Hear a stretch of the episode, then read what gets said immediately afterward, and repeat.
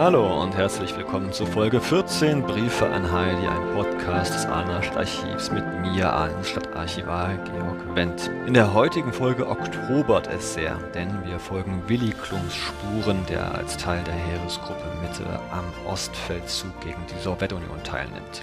Wir erinnern uns kurz zurück, was zuvor geschah. Ende September 1941 ist Willi mit seiner Flakeinheit in der Nähe von Roslavel stationiert und er wartet darauf, dass der Sturm auf Moskau endlich weitergeht. Und das ist am 1. Oktober 1941 soweit. Die Panzerspitzen der Heeresgruppe Mitte, sie marschieren, sie fahren auf Moskau zu und im Gepäck haben sie eben auch Willi Klump, der, so erinnern Sie sich ja vielleicht auch eine Woche später, einen ausführlichen Tagebucheintrag dieser Reise seinen Eltern zuschickt. Heidi schickte am 9. Oktober 1941 auch einen Brief über diesen Vormarsch im Rücken der Panzer, aber er schreibt das mal ganz anders und vielleicht auch nicht ganz uninteressant für sie auf. Ich beginne mal vorzulesen.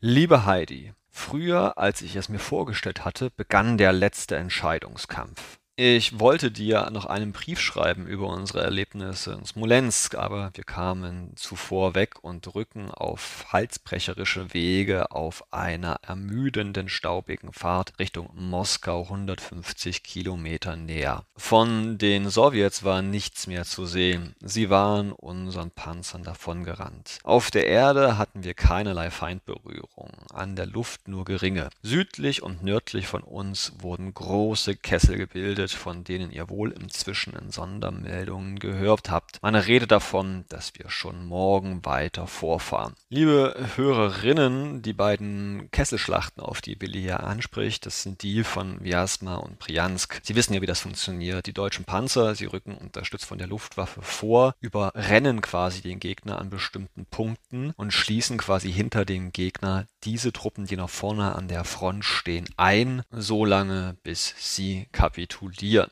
Die Truppen natürlich fehlen dann der restlichen Front und entsprechend leicht fällt es dann eben auch den deutschen Truppen Richtung Moskau vorzustürmen, also fast 150 Kilometer in nur einer Woche, das ist schon enorm. Wenn Sie sich das selbst auf einer Karte anschauen wollen, dann suchen Sie doch einfach mal Roslawl in Westrussland und folgen Sie dann nach Osten, also nach rechts auf der Karte dieser Autobahn 130 Richtung Moskau. Das dürfte ungefähr der Weg sein, den Willis Einheit nimmt. Wenn man 100 Kilometer weiter an Moskau heranrückt, dann ist man irgendwo in der Nähe des Nationalparks Ugra, der übrigens sehr hübsch ist. Also ein Urlauberparadies speziell für Kajakfahrer heute. Aber weiter bei Willi. Wenn es nicht so weit kommt, also dass wir morgen weiter vorrücken, dann habe ich hoffentlich Zeit, dir noch einiges von früheren Erlebnissen zu erzählen. Weißt du, jetzt fahren wir nur noch im großen Verband mit, bis wir einen neu errichteten, vorverlegten Frontflugplatz erreichen. Unsere Aufgabe ist es dann, diesen bis zur nächsten Verlegung zu sichern. Bei unserer Fahrt kamen wir anfangs durch riesige Fichten- und Kieferwälder. Die Wege waren so schmal, dass unsere Fahrzeuge das Untergehölz zu den Seiten streiften. Dann kamen weite Ländereien, auf denen die Kollektive Korn gebaut hatten. Wir fuhren an einer Panzersperre vorüber, die die Sowjets in ihrer Todesangst vor der Bevölkerung errichten ließen. Die umkämpften Dörfer waren nur noch rauchende Trümmerhaufen. Ein Verteidigungssystem am Hang über einem moorigen Flusstal war durch kühne Umfahrung unserer Panzer kampflos gefallen. Pioniere hatten Notstege und Prügelwege errichtet, trotzdem mussten wir unsere Wagen einzeln durch den Morast schieben. Prügelwege, liebe Hörer, sind nichts anderes als Knüppelwege oder auch Bohlenwege, also Rundhölzer, die einen schlammigen Weg, ein Moor befestigen können für die Durchfahrt von Fahrzeugen.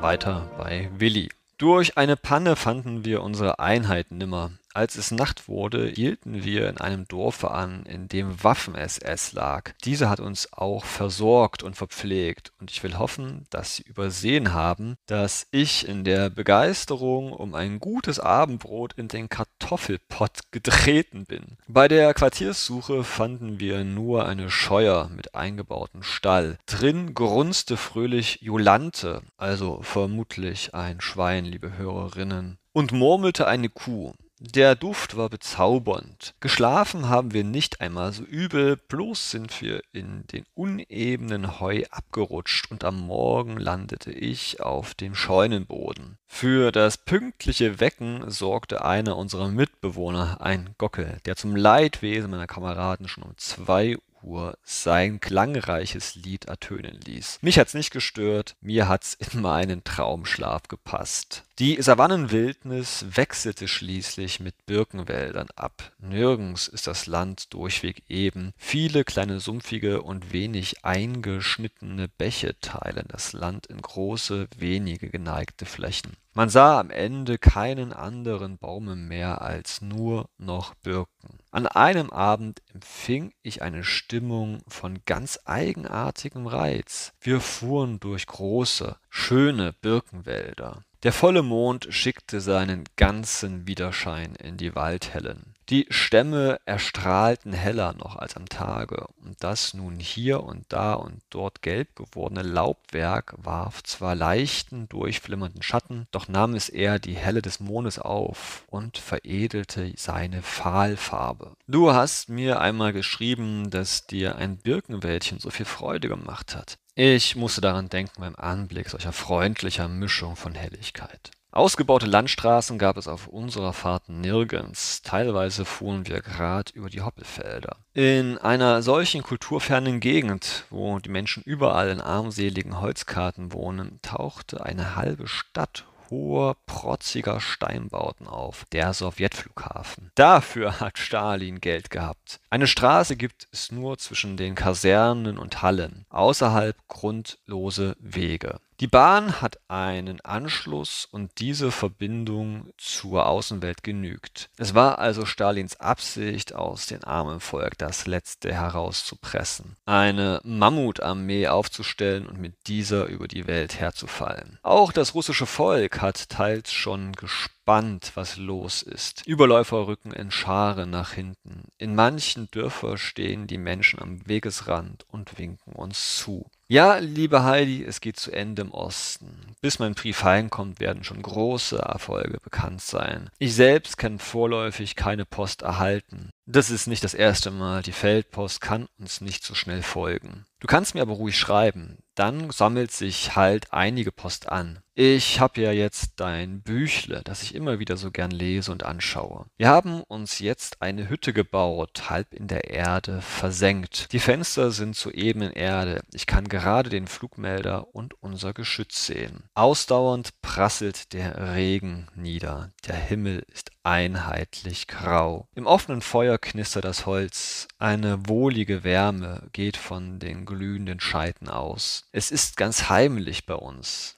Da erzählt uns Heinze wieder eine seiner schaurigen Geschichten. Ein feiner, herziger Duft zieht von dem brennenden Holz her und mit ihm nicht mit sich der lockere Duft von Naumanns gerösteten Kartoffeln. Uns geht's also prima. So viel wir noch können, werden wir mithelfen, den Bolschewismus zu zerschlagen, damit dieser große Krieg ja vor dem Winter zu Ende geht. Ein Kamerad legt die Verdunklungsblöcke vor. Eine kleine Lampe verschwendet ein wenig Helle. Es ist ganz still und man hört nur noch das Holz im Feuer knistern. Draußen ist es kalt, denn es fällt Schnee. In einem Büchlein fand ich einen Vers Lenaus, der fein zu sagen weiß, was ich empfinde. Durch die Stille geht mir ein süßes Dein Gedenken, wie ein stilles Nachtgebet. Dein Willi. Liebe Hörer, wer ist Lenau? Dabei handelt es sich um einen Spätromantiker namens eigentlich Nikolaus Franz Niempsch, 1802 im Königreich Ungarn geboren, der aber dann vor allem auf Deutsch-Österreichisch geschrieben hat. Er war ein typischer Vertreter des Weltschmerzes, des Biedermeiers und ein Naturlyriker. Passt eigentlich ganz wunderbar zu Willi, finden Sie nicht?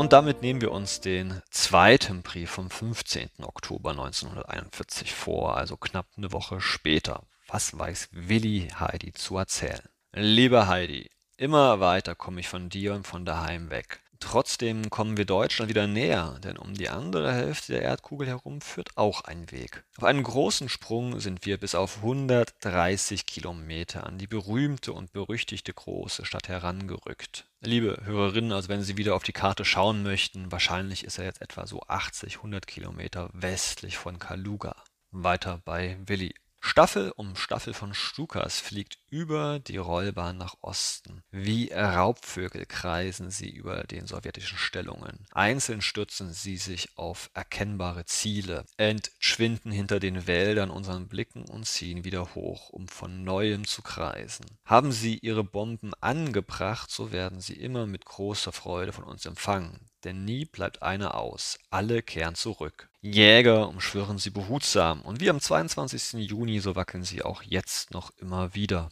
Also gemeint damit sind natürlich die Hinterflossen des Flugzeugs, die die Höhe verstellt, soweit ich weiß. Die Artillerie, die unseren Bereich zu treffen versuchte, wurde kalt gemacht und drum haben auch wir nun freie Luft. Die feindlichen Flieger greifen nur noch ungeschützte Marschkolonnen an, sobald sie in den Bereich von Erdabwehr gelangen, drehen sie bei und wir müssen nachschauen. Es ist weit nimmer so viel los wie damals, als wir vor der Stalin-Linie lagen. Äh, liebe Hörer, die Stalin-Linie war eine Verteidigungslinie der Roten Armee an der ehemaligen Westgrenze der Sowjetunion zu Ostpolen. Als die deutsche Wehrmacht 1941 angriff, hatte sie vor allem im Süden große Probleme, über diese Linie hinwegzukommen.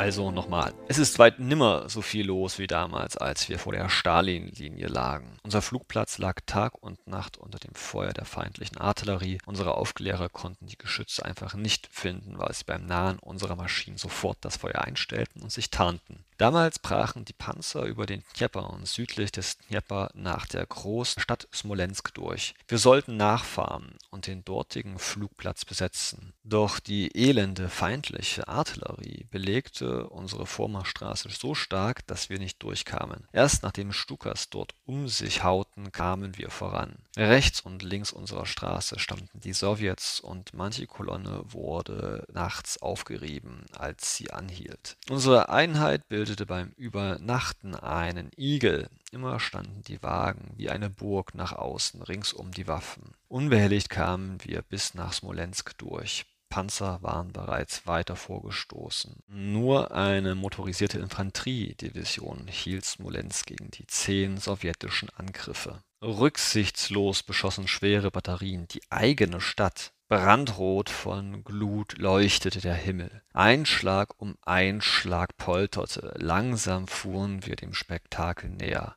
Kein Fahrzeug war beleuchtet. Karabiner und Handgranaten hielten wir in der Hand. Schwache eigene Sicherungen begegneten uns am Stadtrand. Wie bei jeder anderen russischen Stadt fuhren wir zuerst an Holzhäusern vorüber. Jäh hörten sie auf und machten hohen, protzigen Bluffbauten des Sowjetregimes Platz. Ich weiß nimmer, wie sie aussehen. Ich weiß nur, die Straße lag wie eine Schlucht zwischen den Häusermauern. Zur Linken sausten die Granaten vorbei. Sst, sch und wum, eine nach der anderen, ein paar auf einmal, ununterbrochen. Unsere Kolonne fuhr in Schritttempo, denn unser Erkundungsoffizier, der uns durch die Stadt schleusen sollte, war abgefangen worden, und so wusste niemand einen Weg. Nur so viel wussten wir, der Platz lag am Südrand der Stadt. Düster drohend standen die Häuser um uns. Ein Abglanz der zur linken brennenden Stadt fiel auf die Häuserfronten. So viel erkannten wir. Das Feuer lag erst links, wenn wir aber nach links einbogen und die vielen vielen Wagen durch das Flammenmeer und das Geschützfeuer fahren sollten. Unsinn. Die kerzengerade Straße hörte nicht auf. Manche Einschläge kamen ganz nah. In den Seitenstraßen lag der Feuerschein noch näher. Schauerlich, unheimlich, geisternd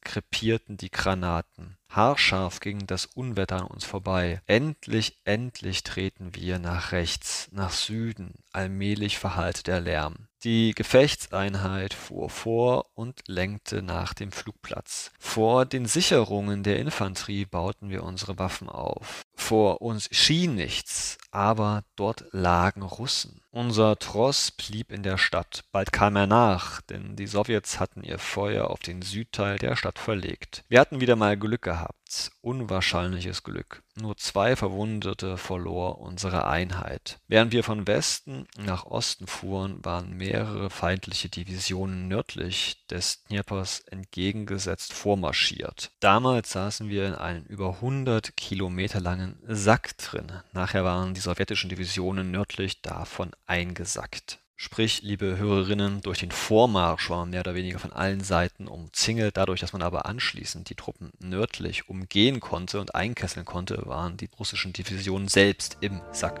also im Kessel.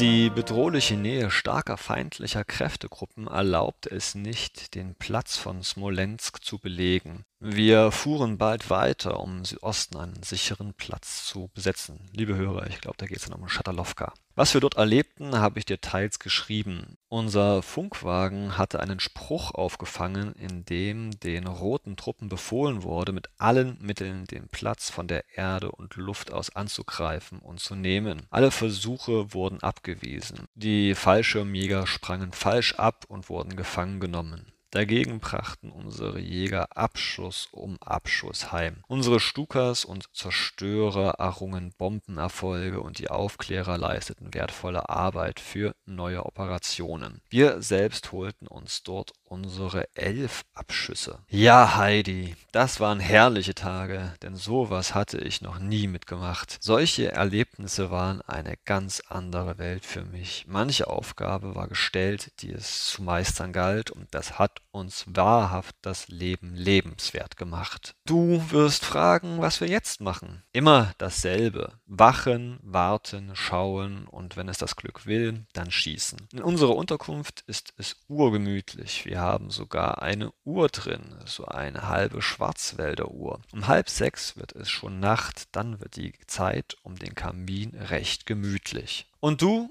was wirst du machen? Der letzte Brief, den ich von dir erhielt, ist vom 13. September. Die Post braucht arg lang. Mein Naumann singt, es muss doch Frühling werden. Ja, er hat recht. Verschneien auch alle Gärten, wir warten, denn einmal grün und blühen die Felder wieder, einmal wird wieder Frühling werden. Ich glaube fest daran, dass bald der Krieg im Osten zu Ende geht. Dann werden wir heimwärts fahren. Von Herzen grüß dich wieder, dein Willi. Ja, liebe Hörerinnen, liebe Hörer, hier bezieht sich nochmal Naumann bzw. Willi auf das Gedicht Hoffnung von Emanuel Geibel und dreut der Winter noch so sehr mit trotzigen Gebärden und streut er Eis und Schnee umher. Es muss doch Frühling werden. Liebe Hörerinnen, liebe Hörer, in diesem Sinne genießen Sie bitte den Frühling, bleiben Sie gesund. Ich bin Ihr Georg Wendt aus Aalen. Tschüss und auf Wiederhören.